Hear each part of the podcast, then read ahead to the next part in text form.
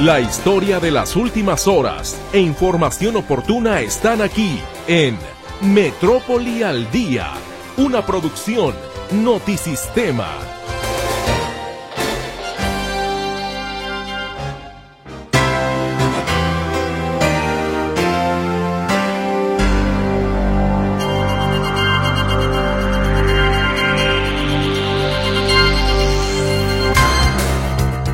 Muy buenas tardes. ¿Qué tal estuvo su fin de semana?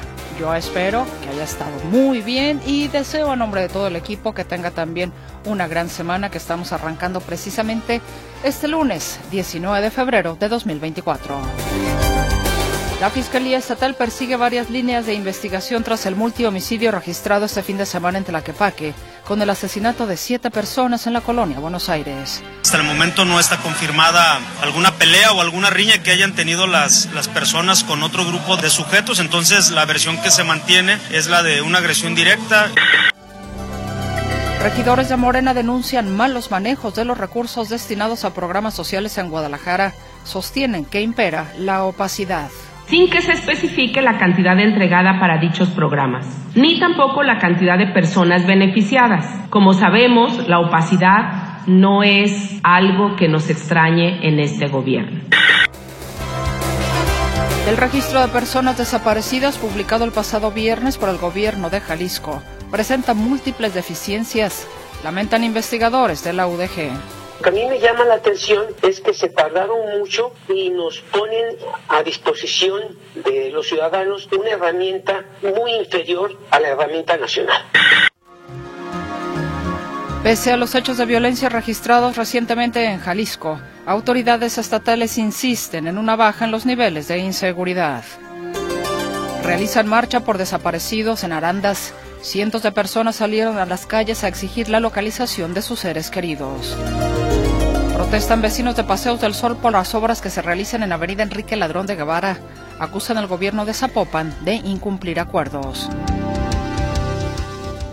Una vez que el Congreso del Estado aprobó la creación de un sistema integral de cuidados, habrá registro de cuidadores en Jalisco. Lo que vamos a trabajar en los próximos días es que se instale el sistema, de ahí vamos a crear, eh, crear el plan estatal y el programa para el tema de los cuidados. Aseguran nuevas tomas clandestinas en ductos de Pemex en Jalisco. Ahora fue en el municipio de Degollado. Gracias por acompañarnos. Les saludamos esta tarde del lunes 19 de febrero de 2024. Mi compañera Berenice Flores.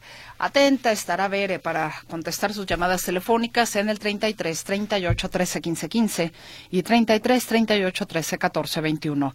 Lo mismo, a su disposición está tanto el WhatsApp como el Telegram en el 33 22 23 27 38. Mi compañero Roberto Álvarez le saluda en el control de audio y ante este micrófono su servidora, Mercedes Altamirano. Reiterando los mejores deseos para usted para esta semana, hacemos una pausa comercial y regresamos entonces para empezar a desmenuzar la información que se ha generado la jornada de este lunes.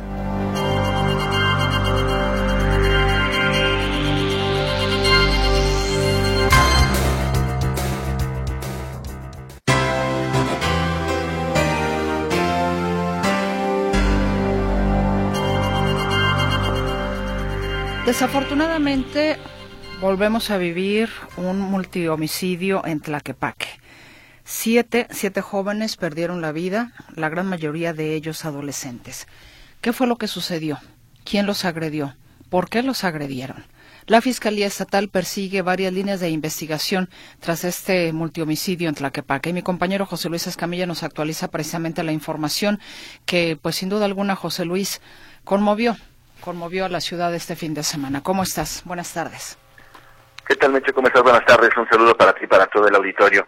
Así es, una historia que se escribió la mañana de ayer, minutos antes de las seis, seis y media de la mañana, es cuando se da esta agresión a balazos en contra de varias personas que se encontraban ahí en la colonia Buenos Aires del municipio de San Pedro Tlaquepaque.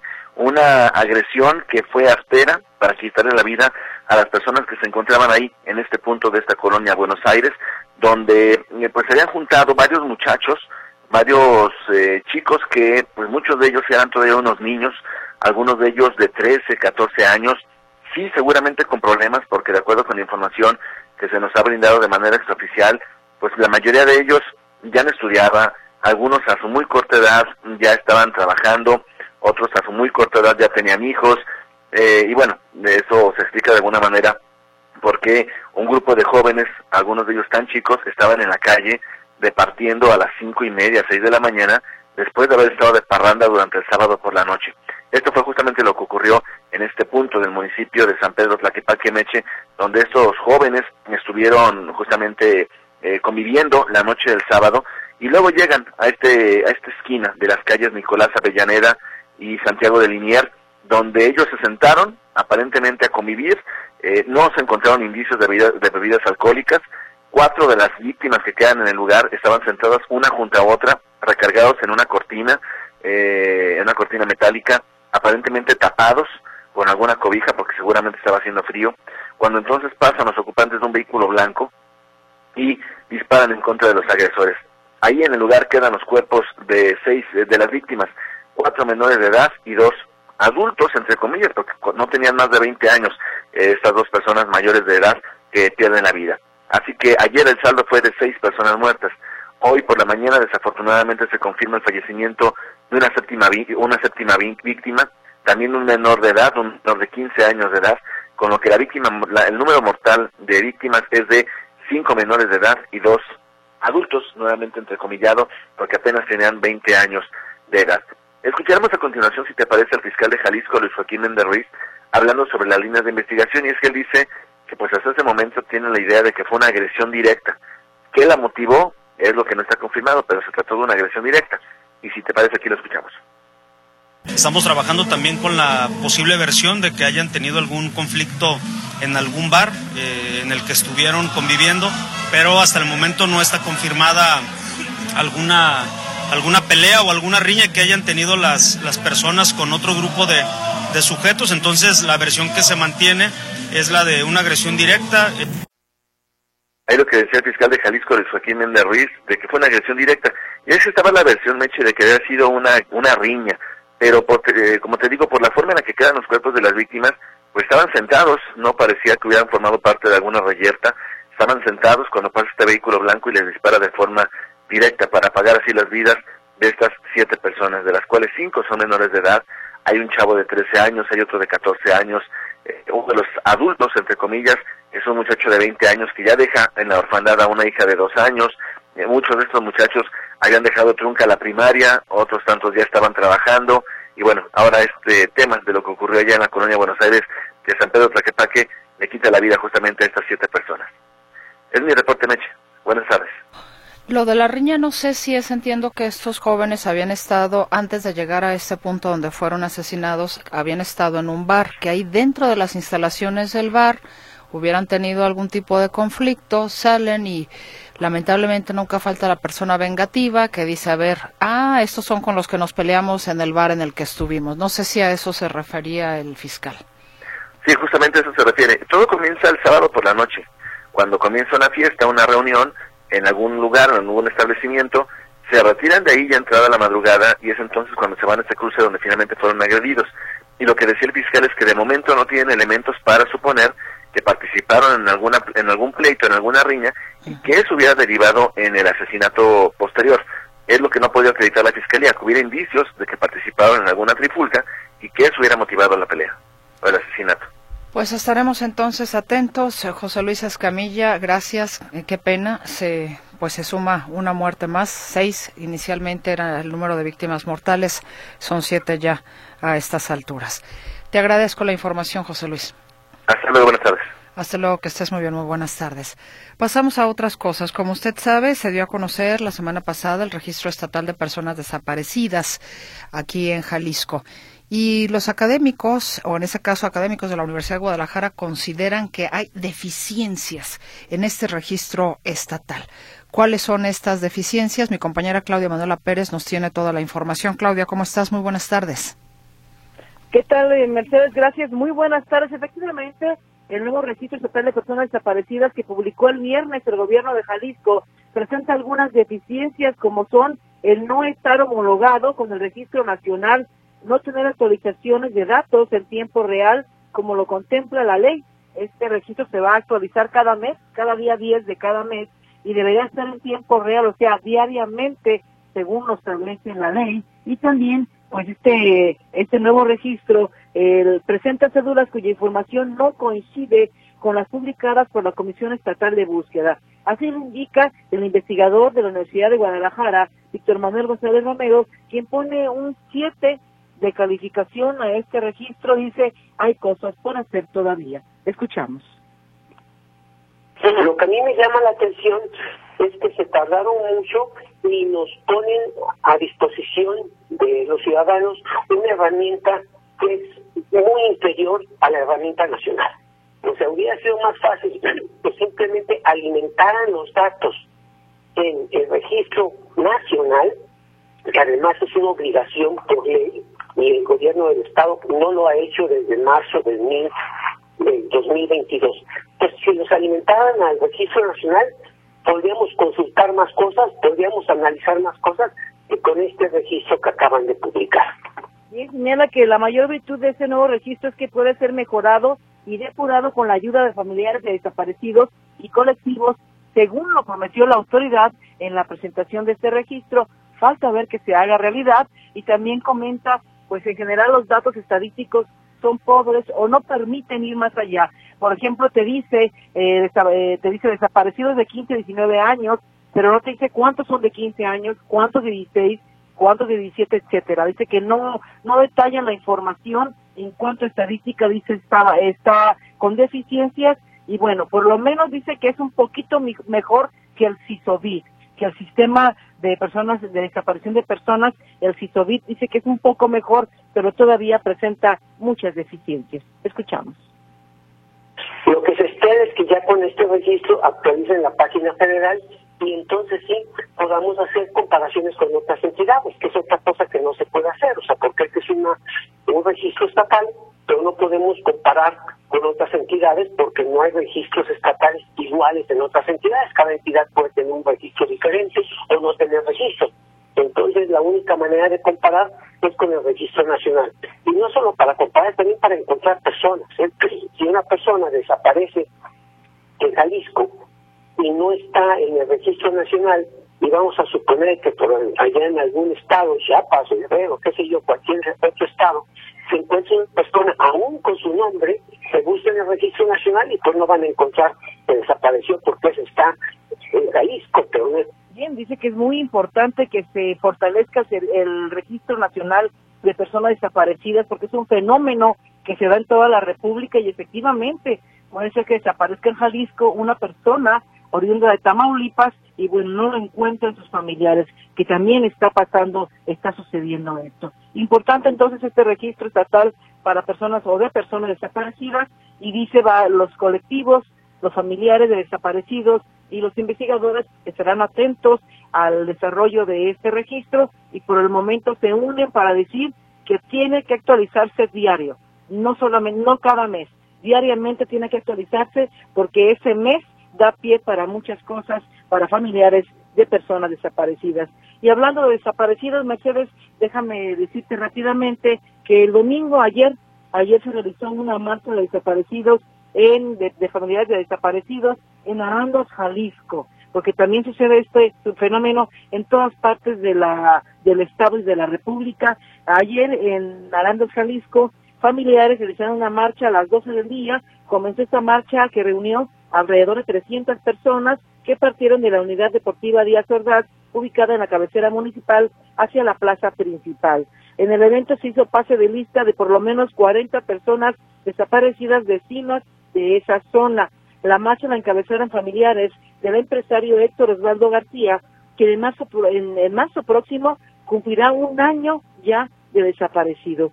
Aunque fue privado de la libertad en Arandas, Jalisco, su perro, su mascota y su camioneta aparecieron en la zona metropolitana de Guadalajara el mismo día.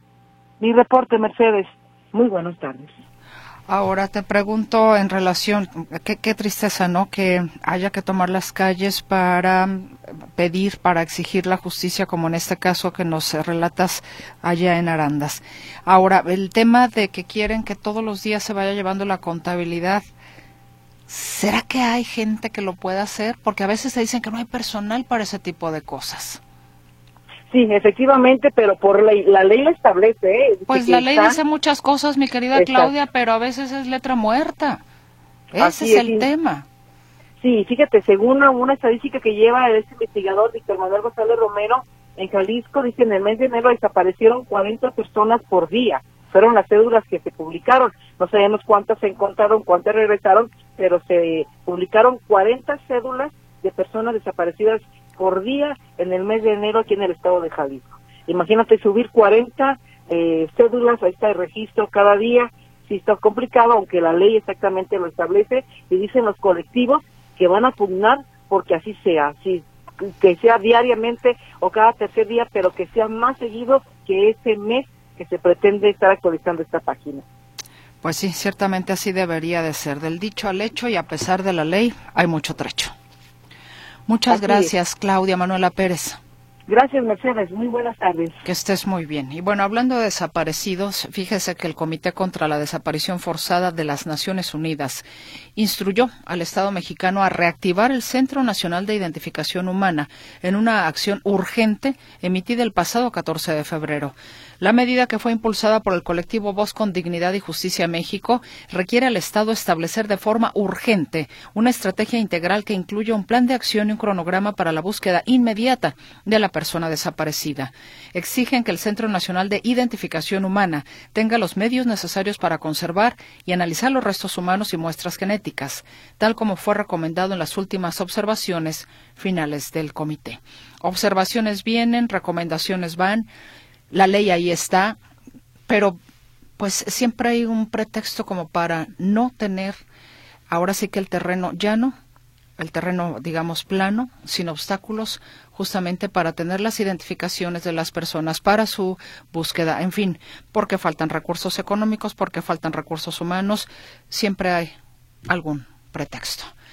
Vamos ahora con otras cosas, otra información. Regidores de Morena en Guadalajara están denunciando manejos irregulares en los recursos para los programas sociales. Mi compañero Héctor Escamilla Ramírez nos tiene el reporte. ¿Cómo estás, Héctor? Muy buenas tardes. ¿Qué tal, Meche? ¿Cómo estás? Buenas tardes, un gusto saludarte. Bueno, comentarte que regidores de Morena en el Ayuntamiento de Tapatío, en efecto, están haciendo la denuncia que eh, los programas sociales que está implementando el Ayuntamiento pues falta transparencia, sobre todo quiénes son los beneficiarios de cada uno de estos proyectos. En la voz de la regidora Candelaria Ochoa hace el señalamiento que particularmente pues se hizo una revisión de todo lo que son estos estos programas, eh, aunque el presupuesto son más de 11 once mil millones de pesos para ejercer en el año 2023, por, por ejemplo, solamente se destinaron eh, poco más de 170 millones de pesos en temas de programas sociales de los cuales eh, pues dos de cada tres pesos fueron para las llamadas columnas comunitarias, eh, perdón, colmenas comunitarias, que ha sido el, programa insignia de las administraciones recientes de Guadalajara y Zapopan, es decir, este tema de desarrollar colmenas, y dicen ahí se está yendo la mayor parte del recurso para, para programas sociales. Sin embargo, pues no hay otros donde no se explican de todo cómo se está distribuyendo el dinero y es por eso que están haciendo o solicitando, digamos, una explicación de esta problemática. Si te parece, Meche, escuchemos lo que dice la, la regidora Candelaria Ochoa sobre, esta, sobre este tema de los programas sociales. Sin que se especifique la cantidad entregada para dichos programas, ni tampoco la cantidad de personas beneficiadas. De acuerdo con la página Mis Programas Jalisco, como sabemos, la opacidad no es algo que nos extrañe en este gobierno. Para darnos una idea, en 2023 se aprobaron 22 programas sociales en Guadalajara, total de el monte erogado en este tema 118 millones de pesos, 72 millones, y como ya decíamos, se van al tema de eh, las, las colmenas comunitarias. Estos programas, 14 fueron apoyos otorgados en especie, en este caso, por ejemplo, computadoras, eh, despensas, otros objetos, cinco apoyos monetarios y tres apoyos tipo mixto, es decir, tanto especie como en, en, recurso eh, monetario. Entonces, eh, por aquí, pues, por ejemplo, tenemos el programa de eh, Kids, programa de ingreso en escuelas públicas que es municipal, de estancias infantiles, que es de los que mayor cantidad recibe, 3, millones de pesos, escuela segura, 500 mil pesos. Eh, por aquí hay otros, vemos el listado. Eh, primero comer, eh, por ejemplo, ahí recibe dos millones de pesos que son despensas. hay varios tipos de programas que están ofreciendo el ayuntamiento, pero dicen tampoco se está especificando, nunca se informa quiénes son los beneficiarios de estos programas sociales.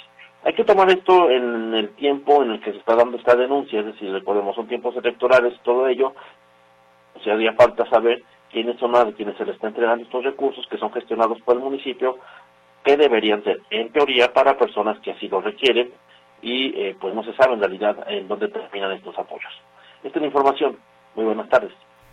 Pues la denuncia de los regidores de Morena está ahí. Tendrá, supongo yo, si es que no están muy ocupados en otras cosas, los eh, regidores de los otros partidos en dar una respuesta. Sí, exactamente. hay que estar pendiente pues de, de qué es lo que dice el Ayuntamiento de Guadalajara sobre este sobre este tema. Bueno, más bien el Ayuntamiento de Guadalajara, efectivamente, ¿qué es lo, qué es lo que, qué es lo que señala? Pero te digo, ¿realmente crees que vaya a haber una respuesta justamente por lo que dices? Todos están entretenidos, aunque me queda muy claro que, bueno, también hay cambio de, eh, se hace la famosa cambio de estafeta, ¿no? Cambio, entrega, recepción de la nueva administración, que a veces ahí es donde te dicen que, ay, vamos a descubrir y a sacar y a poner nombres aquí sobre la palestra y luego a veces no pasa absolutamente nada. Sí, en efecto, bueno, ahora, eh, aquí el tema es, este, vamos, este tema de las denuncias, que hay poca transparencia en el tema de programas sociales, en realidad, pues es de, ya de varios años, ¿no? son hay programas en general que luego no se sabe dónde acaba el recurso. Aquí, pues también está bajo en todo caso del, órgano de control interno, la Contraloría Ciudadana, de establecer una investigación a fondo para saber, en efecto, y transparentar a quienes le están dando el dinero que, eh, que lo correspondería pues a, más personas, no solamente eh, ser un beneficio para algunos cuantos. Efectivamente. Te agradezco enormemente la información, Héctor Escamilla Ramírez, muy amable. Hasta luego, Meche. Buenas Que estés muy bien, muy buenas tardes. Una vez que el Congreso del Estado aprobó apenas el viernes la creación de un sistema integral de cuidados, el primero del país, ojo con esto, se hará un registro de las personas que requieren el apoyo, comenzando con aquellas con jornadas o aquellas personas que tienen jornadas 24/7, de acuerdo a lo que explica la diputada Gabriela Cárdenas. La realidad es que apenas se va a implementar este sistema, se aprueba la ley, eh, entiendo que esta semana se publica en el diario oficial lo que vamos a trabajar en los próximos días es que se instale el sistema, de ahí vamos a crear, eh, crear el plan estatal y el programa para el tema de los cuidados. ¿Y qué tendrán que hacer las personas? Pues lo primero que vamos a hacer es este registro de las personas cuidadoras para saber dónde están y qué necesitan específicamente y poderlos derivar. La diputada Gabriela Cárdenas eh, indicó que en Jalisco existen un millón setecientas mil personas que son cuidadoras de, de, otras personas, por supuesto, y que el 85% de todos los cuidadores en el estado son mujeres. También la diputada Cárdenas señaló que en tres meses se va a instalar este sistema integral de cuidados y eh, habló sobre los beneficios de los beneficios como remuneración y el apoyo de los diferentes programas gubernamentales. ¿Qué beneficios van a tener? Primero que nada, pues una remuneración. El segundo punto que van a poder tener en estos beneficios de la integralidad del recibir los distintos programas y apoyos, es decir, no solamente vistos desde un apoyo de mil, dos mil, tres mil pesos bimestral o, o por mes, sino que van a poder tener este acompañamiento para poderlas liberar de las tareas de cuidados, es decir, la reducción, la redistribución, para que dejen de ser cuidadoras 24/7. ¿no? Pues ya veremos. Entonces, habrá que esperar estos tres meses para que se instale el sistema estatal de cuidados, para que entonces empiece el registro de las personas que se dedican a cuidar a otras y que sea uno de los requisitos, al menos lo que de entrada nos dice la diputada Gabriela Cárdenas, aquellas personas que tienen jornadas 24/7, que efectivamente solamente se dedican a cuidar a una persona porque no tienen ingresos, no tienen ninguna otra actividad que no sea esa y pues muchas veces no es remunerada. Y estamos hablando que en ocasiones es de que la familia, ay, ¿quién es el soltero o la soltera que se quedó? Ah, pues tú encárgate de mi mamá y de mi papá, ¿no? O tú que eres el más chico o la más chica. De una manera a veces pues tan, eh, tan literal, tan eh, unidireccional, y no se le pregunta a la persona, ¿quieres? ¿Puedes? ¿No? Y a veces la gente se somete, baja la cabeza y dice, está bien, ok. En fin, son muchas las cosas. Atrás de del tema de las cuidadoras y cuidadores hay eh, eh, historias realmente de terror. Créame lo que le estoy diciendo. Y bueno, estamos hablando, eh, hablando precisamente de la de cuántas personas son las que se dedican a, esta, a este tema, a cuidar. Específicamente en Jalisco, casi nueve de cada diez casos de cuidado se dejan en manos de las mujeres, o el 85%, como decíamos, por lo que este sistema estatal de cuidados pretende la coadyuvancia con el Estado, la profesionalización de las tareas y una distribución más equitativa. Tenemos que hacer un corte comercial y ya estaremos de regreso con usted con más información, por supuesto.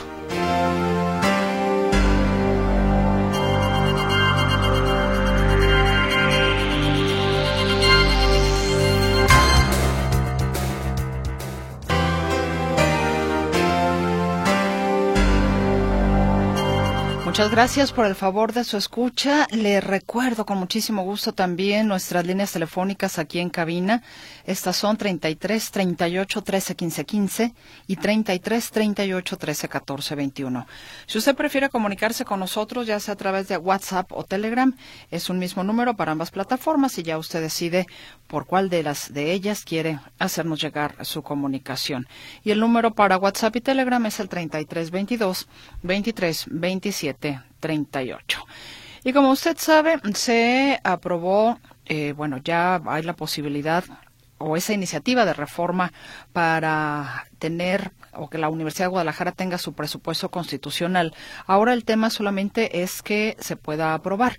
Y esta mañana la diputada de Hagamos, Mara Robles, conversando a los micrófonos de Buenos Días Metrópoli, confía que en esta semana esté, aprobada ya por parte del Congreso del Estado esta iniciativa de reforma para garantizarle ese presupuesto constitucional a la Universidad de Guadalajara. Es decir, que la Universidad de Guadalajara va a poder tener este presupuesto o su presupuesto sin necesidad pues de entrar en conflicto con el Ejecutivo Estatal. Vamos a escuchar parte de esta conversación con la diputada de Hagamos, Mara Robles. Mira, fue una jornada extraordinaria en la que se desahogaron más de 23 reformas de ley. Fue agotador, empezamos a las 9 de la mañana y terminamos a las 6 de la mañana del día siguiente. Y bueno, se nos informó de parte de un par de bancadas que consideraban que no había condiciones para sacar este dictamen tan trascendente. Nosotros desde luego que hubiéramos preferido que se aprobara de una vez porque tememos que empiece la desbandada de candidatos que van a otra campaña.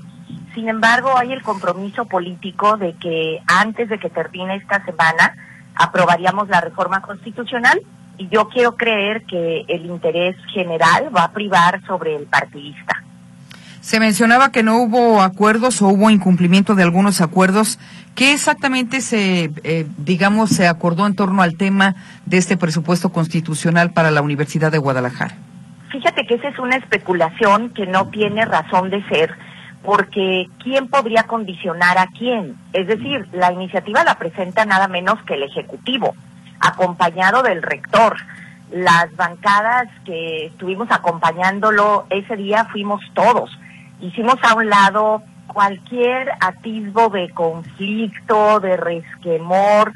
No he escuchado a un solo diputado o diputada que diga que está en contra y si en el Poder Ejecutivo también están a favor, pues entonces ¿quién podría condicionar a quién? Me parece que la especulación de que hay en esto razones partidistas electorales, pues también afortunada o desafortunadamente, como lo quieran ver, ya se acabó, en el sentido de que el rector anunció que él va a continuar al frente de la institución hasta el final de su periodo, cosa que me parece un acto de enorme responsabilidad, pero a lo que no estaba obligado, porque pues él como cualquier ciudadano tiene derechos políticos electorales, pero bueno, justo para no contribuir a enrarecer el clima político, él dijo, yo me quedo aquí hasta el último día.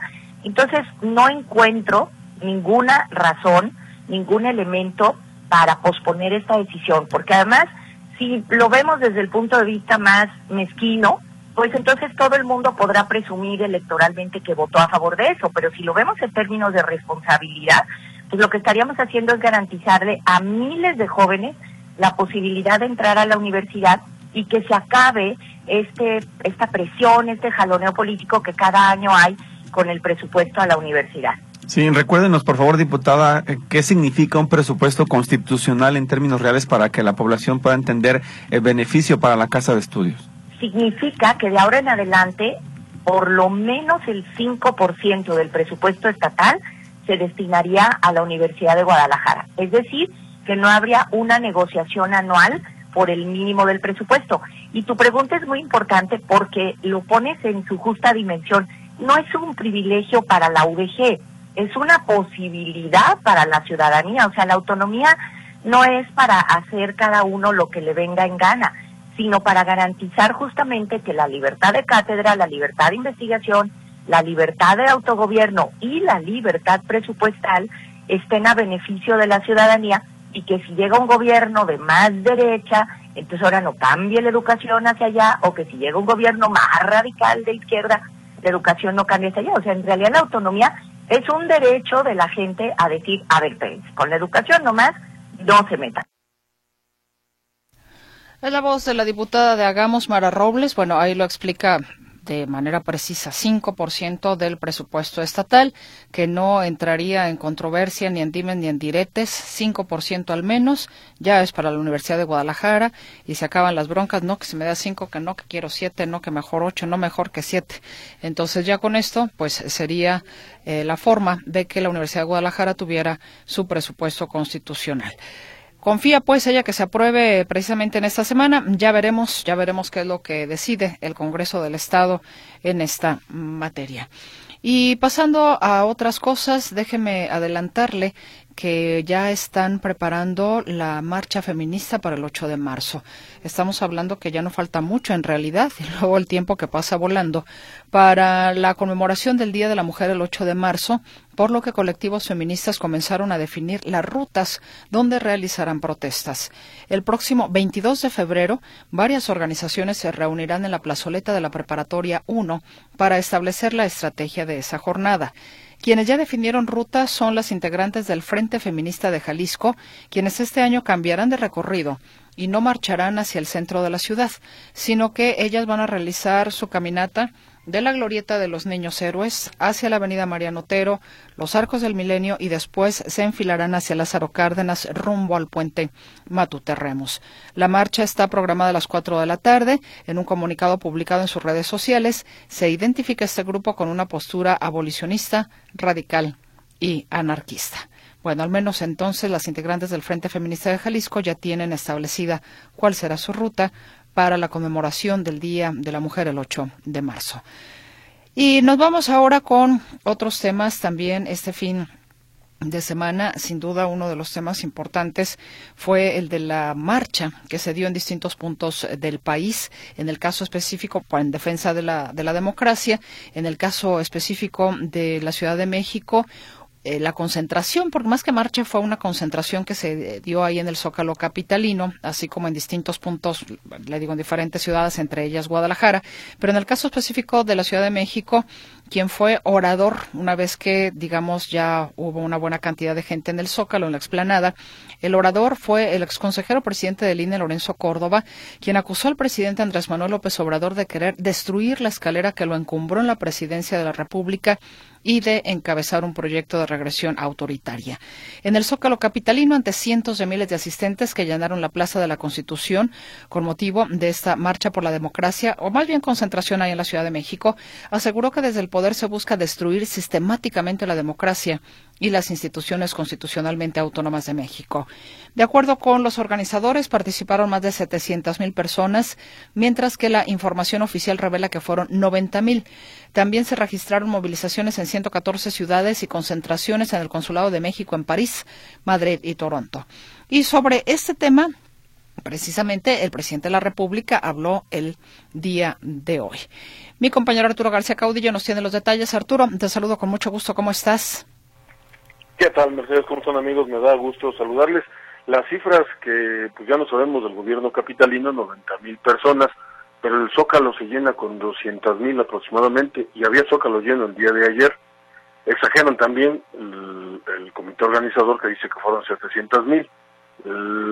A ojo de buen cubero diríamos que considerando que las calles aledañas al Zócalo capitalino también estaban llenas, pues eh, ya exagerando, habría unas 400 mil personas en esta marcha, perdón, exactamente como dijiste tú, no era marcha, era eh, concentración ahí en el Zócalo Capitalino, pero 90 mil lo eran, eh, eso De eso tenemos garantía, eh, porque las mismas cifras oficiales en años anteriores, pues hablaban, revelaban que 200 mil personas eran más o menos las que llenaban el Zócalo. Y pues, insisto, el Zócalo estaba lleno. Y eso sin contar las personas que se juntaron, que se manifestaron, que sí marcharon en otras ciudades del país. Por eso, el único orador que hubo el día de ayer fue Lorenzo Córdoba, el ex consejero presidente del INE. Y vamos a escuchar un, un fragmento de lo que dijo el día de ayer, porque esto nos interesa como parte de lo que escucharemos más adelante de voz de Gloria Guadalupe Tadei, la, la actual consejera presidente del INE. Pero escuchemos a Lorenzo Córdoba. Confiamos en las autoridades electorales, sí, pero no les hemos dado un cheque en blanco. Vamos a acompañarlas y defenderlas pero le daremos seguimiento a cada una de sus decisiones para evitar que tengan sesgos y favoritismos. Y vamos a observarlas para que no se sometan al poder y para que actúen con plena autonomía e independencia. Eso es parte de lo que dijo, digo, eh, lo escuchamos porque eh, más adelante escucharemos a Guadalupe Tabey también eh, sus impresiones sobre justamente esta eh, este punto que tocó eh, Lorenzo Córdoba. Pero el presidente Andrés Manuel López Obrador, también ya era de esperarse, descalificó esta marcha, asegurando que los que marcharon o los que se manifestaron el día de ayer, pues eran gente corrupta que o estaba en el poder o se beneficiaba del poder. Por eso también son las protestas, los enojos, como la manifestación de ayer, porque los que estaban antes, ya sea en el gobierno o ya sea los que se beneficiaban con la corrupción están inconformes y quieren regresar. Y yo también quiero que regresen, pero lo que se robaron. Y eh, ahora se disfrazan de demócratas cuando ellos eran los más tenaces violadores de los derechos del pueblo. Dicen, vamos a defender nuestra democracia. ¿Cuál es? La democracia de ellos. Pues la que funciona nada más como parapeto. Pues ahí está el presidente Andrés Manuel López Obrador y evidentemente, como se imaginará también, pues arremetió en contra de Lorenzo Córdoba, que repito fue el único orador el día de ayer, y pues eh, lo sigue calificando como un antidemócrata, eh, fifí, que es racista, clasista y todos esos epítetos que le gusta repetir al presidente Andrés Manuel López Obrador. Pero también se le preguntó, hoy hubo sesión en el Instituto Nacional Electoral y la pregunta fue para Guadalupe Tadei, eh, qué era lo que opinaba respecto de este llamado o esto que decía Lorenzo Córdoba de que eh, no iban a dejar un cheque en blanco para las autoridades electorales y esto fue lo que respondió entregar un cheque en blanco. Y no solamente ellos, yo creo que todo el país debiera de estar en la misma condición. Nadie puede poner este cheques en blanco en ninguna en ninguna actividad que, que tenga que ver con el Estado mexicano. Es correcto, hay que estar atentos siempre del devenir, del comportamiento, de cómo vamos actuando en este proceso electoral. Es verdaderamente válido. A este sector que está preocupado por la autonomía de las instituciones, que le diría desde el INE? Con todos los sectores les diría que estamos en el respeto absoluto a la libertad de expresión y a la manifestación de las ideas del sector que vengan. Todas, todas absolutamente son eh, eh, entendibles, aceptadas, son legítimas, insisto, son legítimas y hay que tener claridad que esto va a estar ocurriendo de manera eh, natural.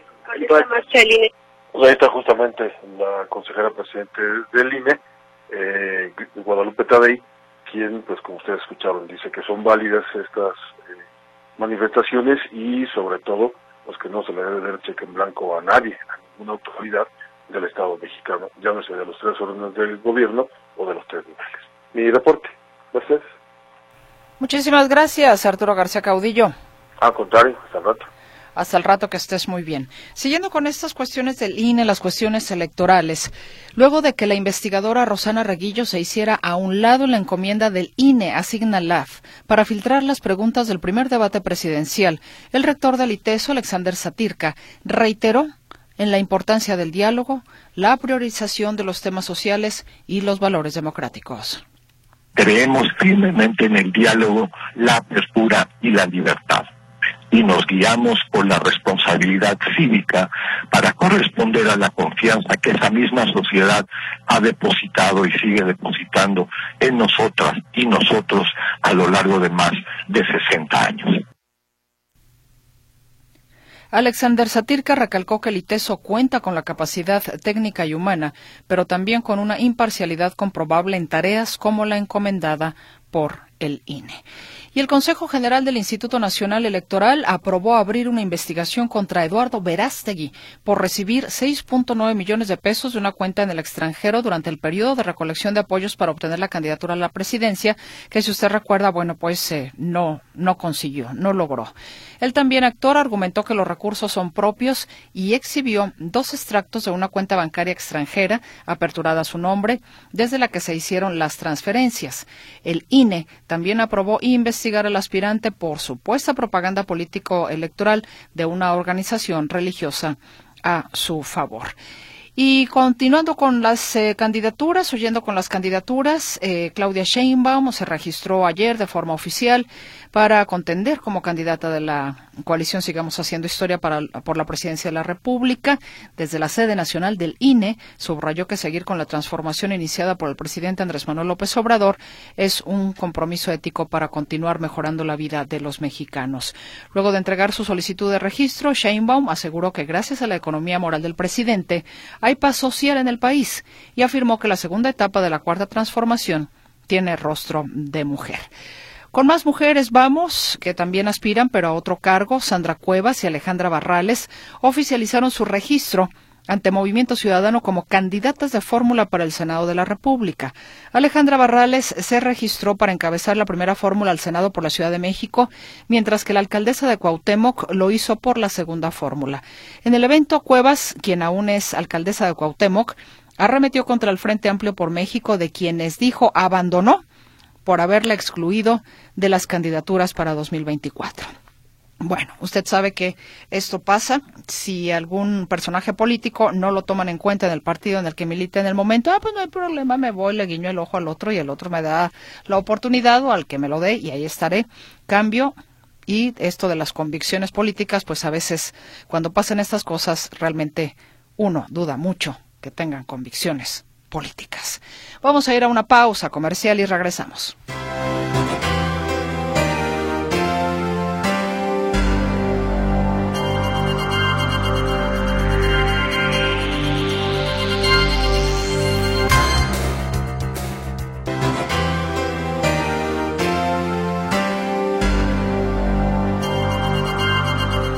Muchas gracias por su comunicación. Genaro Guadalupe dice tristemente, parece que Morena está engolosinado con las candidaturas a los gobiernos de Jalisco.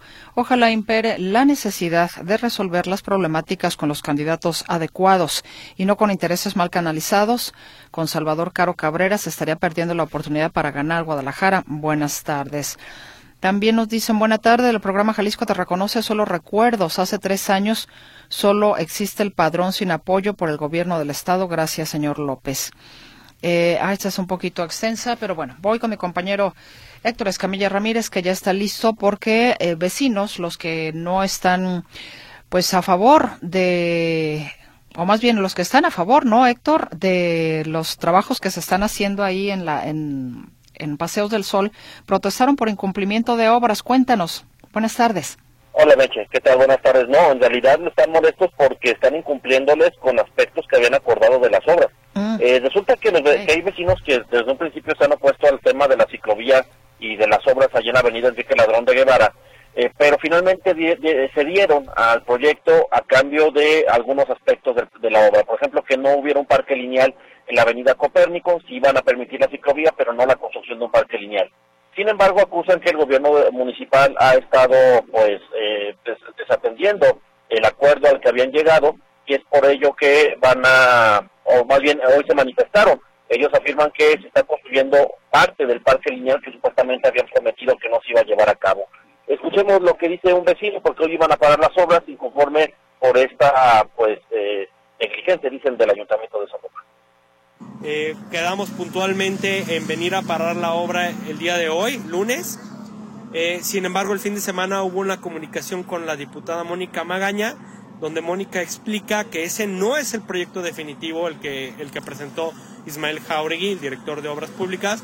Entonces, desistimos hoy de parar completamente la obra, sin embargo, con los constructores estamos quedando que no van a trabajar en, en el parque lineal, se van a dedicar solo a banquetas y a colar las losas que ya están destruidas. Ya no van a seguir demoliendo más losas de momento hasta que se arregle esto, este pequeño eh, imprevisto con lo del plano que está incluyendo el parque lineal. Esperemos que, que el director de obras públicas eh, atienda los acuerdos que ya hizo eh, Juan José Frangé cuando era alcalde y también con Ana Isaura, quien es la persona que se queda en lugar de Juan José Frangé, con quien nos entrevistamos informalmente eh, el sábado hace, hace ocho días para platicar en conjunto que vaya a haber continuidad con los acuerdos. Entonces, mientras eso suceda, vamos a estar todos muy contentos.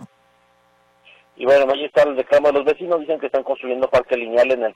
Supuestamente no iba a haber ningún parque lineal en la avenida eh, Enrique Ladrón de Guevara, y se está construyendo en el tramo de Felipe Céter a Felipe Rubalcaba, eh, pero pues a decir de ellos, no a ellos no les dijeron, pero a los ciclistas y otros colectivos de la movilidad sí les habían dicho que en una parte sí iba a ir una, un parque lineal. Por lo pronto, bueno, hoy siguieron las obras, pero está esta advertencia, esta amenaza que no van a permitir que sigan los trabajos, en tanto no, conclu no se comprometan a que no se construya este parque lineal para que no quitarle carriles a los vehículos. Esta es la información, Meche. Buenas tardes. Pues eso llama la atención, ¿no? Entonces, que de, repente lo sorprenden con, con este parque lineal. No, en realidad sí, lo que pasa es esto, al parecer ellos les dijeron una cosa, Meche, este, que no iba a haber parque lineal, pero desde eh, en entrevistas que nosotros hicimos a Ismael Jauregui, al propio alcalde, en entrevistas que le hicimos a colectivos, ellos les dijeron, o, ellos le habían dicho que sí iba a haber una parte de Parque Lineal, donde no iba a haber es de Mariano Otero a Felipe Sete, pero el otro tramo dicen que sí estaba contemplado el, parte, el, Parque Lineal. Lo que dicen los vecinos es que ellos no les dijeron. Entonces, pues a ver, o sea, en realidad alguien está confundido o alguien dijo, dijo algo que no era verídico, no lo sé, pero la realidad es que pues esto está generando un nuevo conflicto en este, en este lugar. Héctor Escamilla Ramírez, muchas gracias. Nos vemos el noticiero Notisistema.